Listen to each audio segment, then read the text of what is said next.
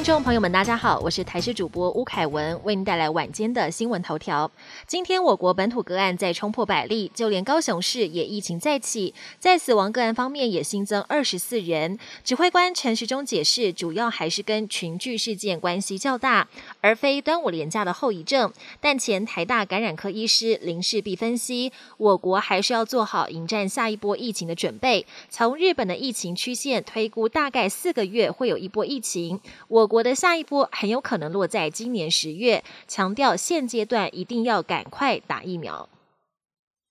国内疫情还没缓和，指挥中心宣布全国三级警戒将延长到七月十二号，餐饮业将持续禁止内用。卖场、超市也要继续实施人流管制，而休闲娱乐、观展、观赛跟学习场域还是维持关闭，就怕继续延长三级警戒冲击大。指挥中心表示，将滚动式检讨部分商业场所，会依照需要性及合理性专案讨论，看能否小幅度开放。像是中职已经提出闭门打的计划，报准指挥中心，希望能在六月二十九号复赛。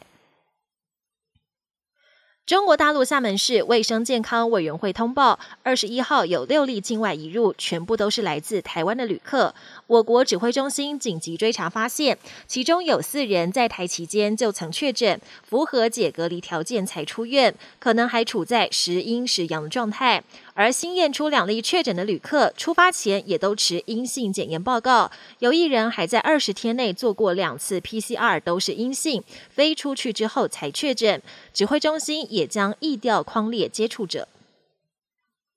国际焦点：东京奥运再过一个月就要开幕，尽管该不该办的争议吵翻天，也改变不了如期举行的事实。东京都知事小池百合子更为了防疫和冬奥两头忙而累倒。东京奥委会今天公布观赛指南，除了严格分流，观众戴口罩看比赛，也不能有击掌等肢体接触。最重大的决策就是奥运期间通通不准带酒入场或饮酒，也不卖酒，让冬奥成了一场零酒精的赛事。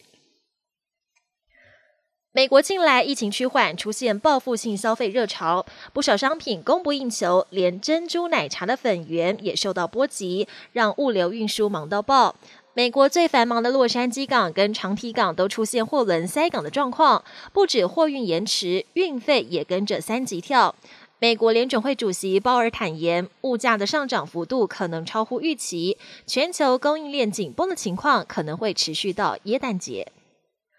澳洲大堡礁被联合国列为世界遗产，也是全球最大珊瑚礁群，每年都为澳洲创造数十亿美元观光收益。不过，联合国教科文组织以生态保育为由，提议将大堡礁列入濒危清单，数万人工作恐怕不保。澳洲当局强烈反弹，澳洲环境部部长指控教科文组织程序有瑕疵，显然有政治力介入，甚至有官员点出世界遗产委员会主席是中国籍，怀疑是中国在背后搞鬼。本节新闻由台视新闻制作，感谢您的收听。更多内容请锁定台视各节新闻与台视新闻 YouTube 频道。